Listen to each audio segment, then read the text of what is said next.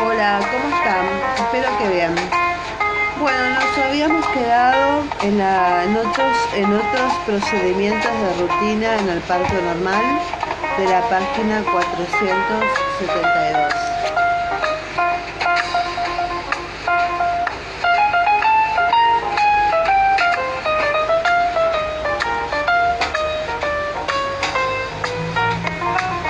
Por ejemplo, la higiene. Donde sea que el parto se realice, la limpieza es el primer requerimiento.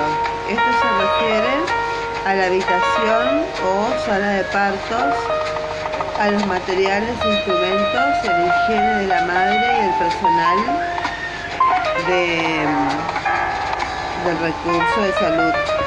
La OMS fue, eh, ha definido los requerimientos mínimos imprescindibles y el uso correcto y efectivo basado en las tres limpiezas, manos, área personal y área umbilical.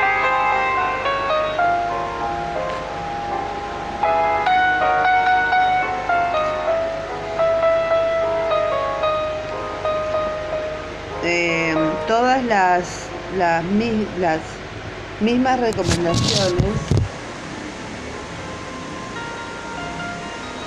eh, en uso de una de uso de ropa limpia y guantes esterilizados, aunque haya, hay controversia sobre la eficacia del uso de ropa especial y de máscaras para prevenir infecciones en la parturienta.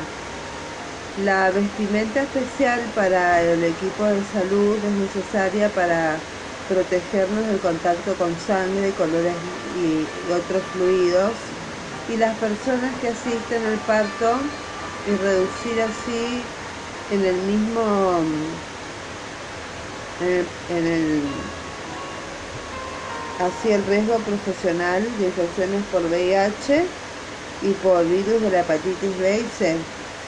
Las precauciones universales de bioseguridad cuando intervengan con maniobras que los pongan en contacto directo con sangre, como líquido amniótico u otros líquidos corporales, eh, de las gestantes o los niños recién nacidos, independientemente de si están o no infectadas por VIH, toda sangre o fluido corporal debe considerarse infeccioso y manejarse de las precauciones universales. Eh, se debe utilizar guantes de látex, barbijo, protectores de ojos, camisolín y de lateral impermeables. Eh, se debe utilizar guantes de látex, barbijo, protectores de ojos, el reci- eh, protectores de ojos y el recién nacido debe ser eh, lavado antes de realizar cualquier procedimiento invasivo y es esencial el lavado de manos al sacarse los guantes. El enema de rutina. Bueno, esta medida está resistida por la mayoría de las mujeres y todavía en algunas instituciones se utiliza. El rasurado del vello perivulvar y perineal. Esta es otra medida innecesaria e incómoda para la mujer que aún se practica de rutina en algunas eh, instrucciones. Hoy se te- teme que el rasurado de rutina puede aumentar el riesgo de transmisión de infecciones de hepatitis, de VIH en la madre o en el personal que lo practica. Alimentación e hidratación. Ante la remota eventualidad de tener que indicar una anestesia general, la conducta en muchas instituciones es de evitar la ingesta oral para reducir el riesgo de regurgitación e inhalación del contenido gástrico que puede llegar a tener consecuencias serias cuando éste tiene un pH muy bajo, que es el síndrome de Mac-Mendelssohn. Por otra parte, el uso de soluciones intravenosas libres de sal puede conducir a hiponatremia tanto en la madre como en el niño. Esto en la madre puede facilitar en el puerperio inmediato la aparición del síndrome hipotensivo de depresión salina.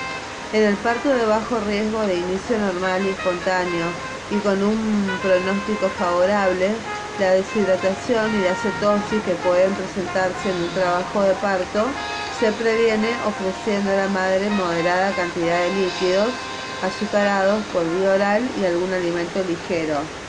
La conducta durante el periodo de dilatación, que es el primer periodo del parto.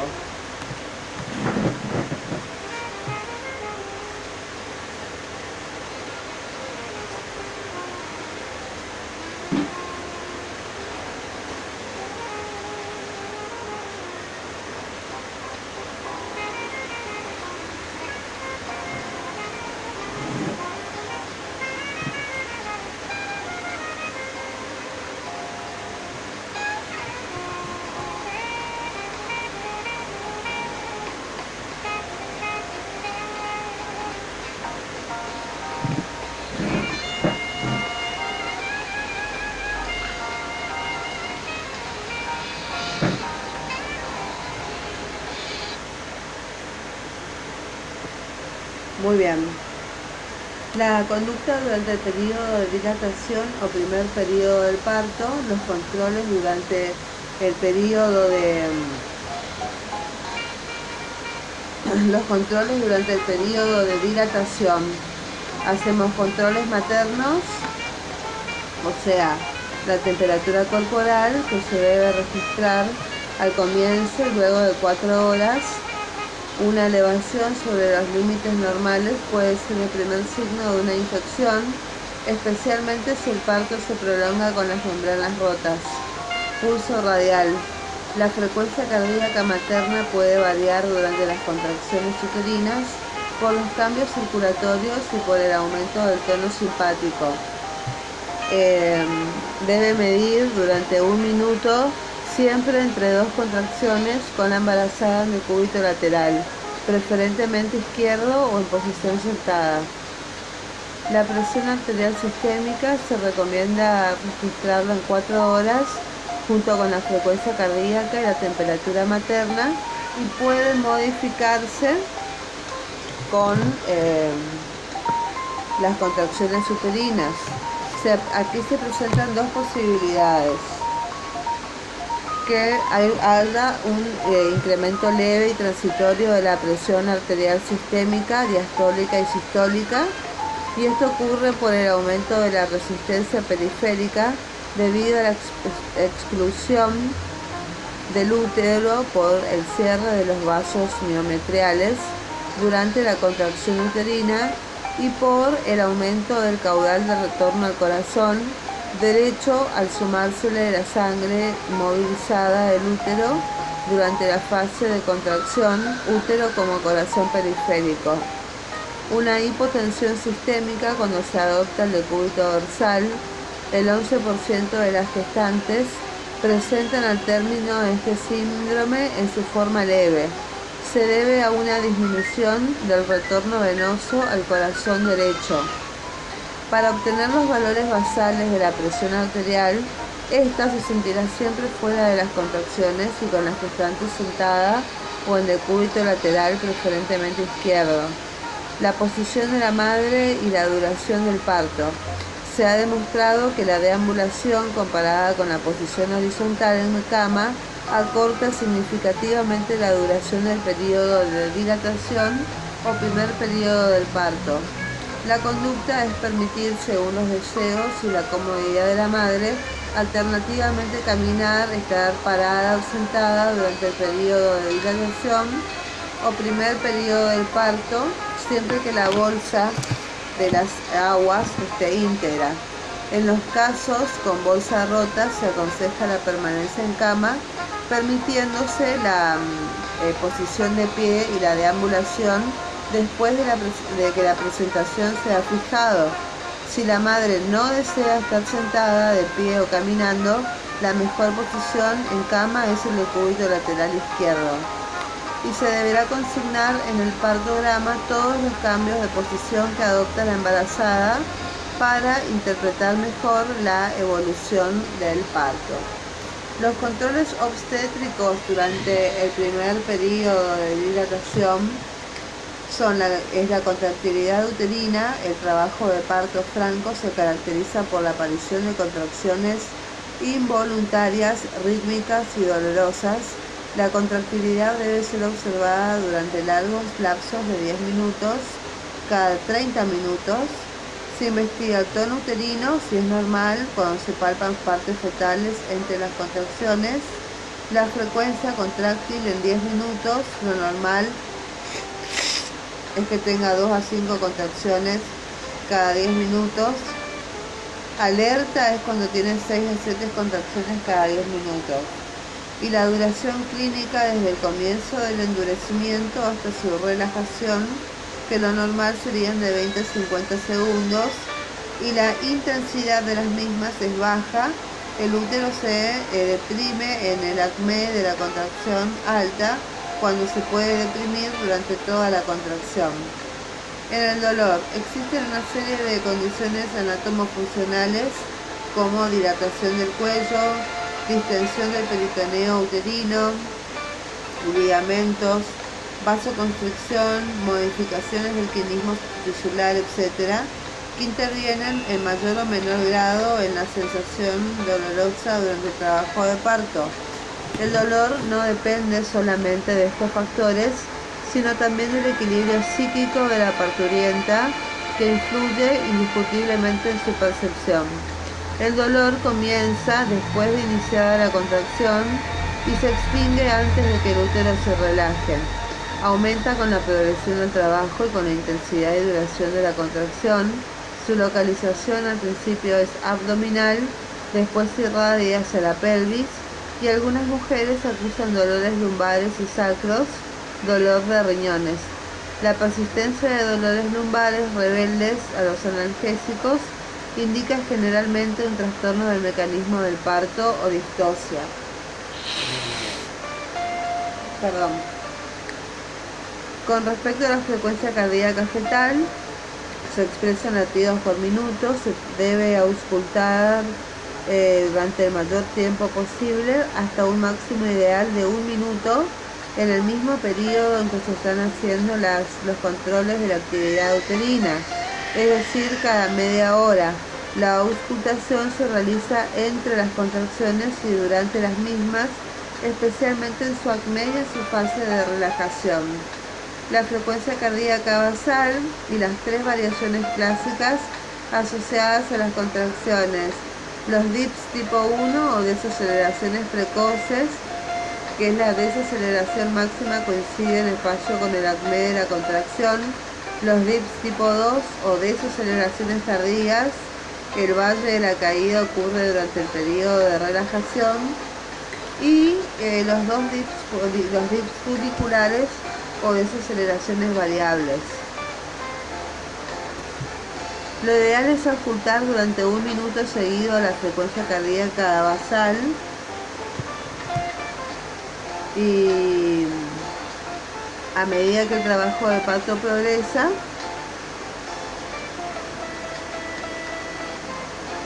eh, la vigilancia de la frecuencia cardíaca basal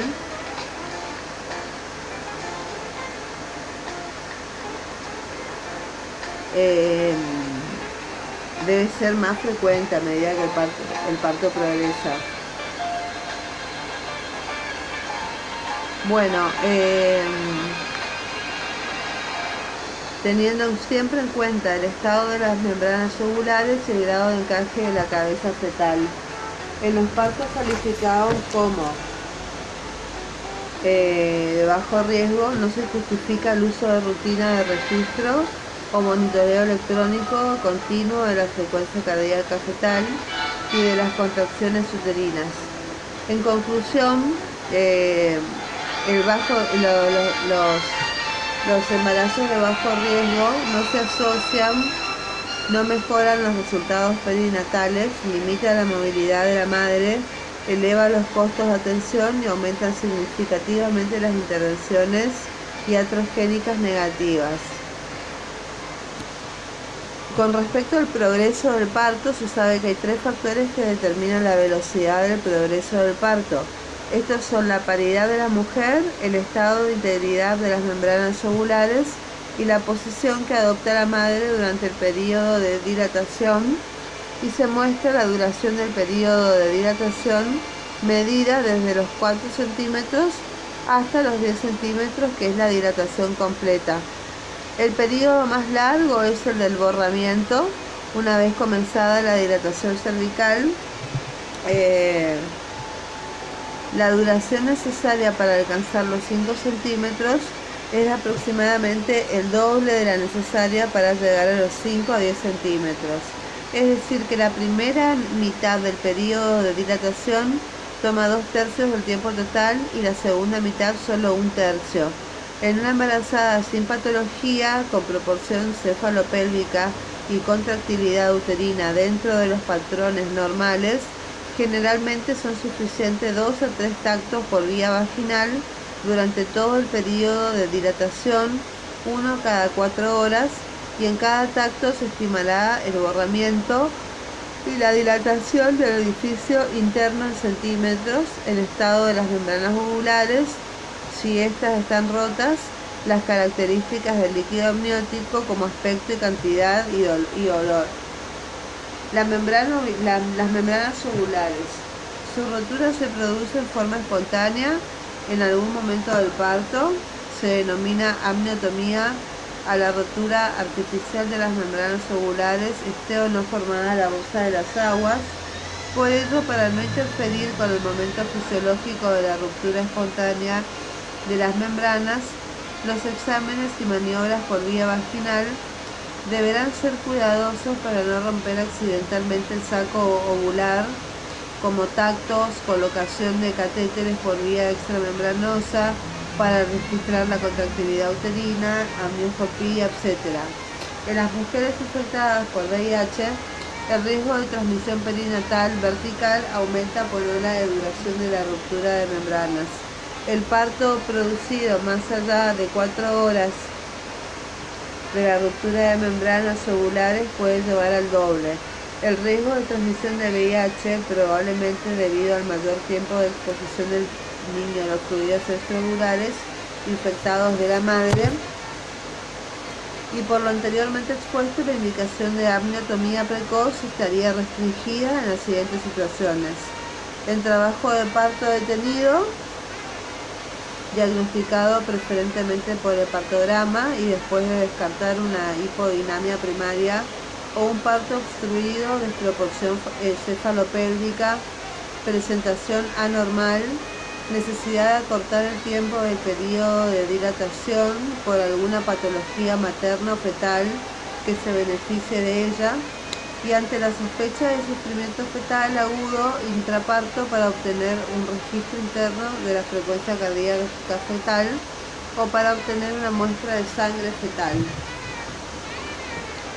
Esto, el feto muerto con malformaciones severas también y bueno, hemorragia por placenta previa marginal en presentación cefálica y desprendimiento prematuro de placenta normo inserta y polidrapnios son eh, em, eh, restringida la amniotomía, son restricciones de la amniotomía. Bueno señores, nos quedamos en la página 479. Seguimos en el próximo con el patograma con las curvas de alerta. Bye bye.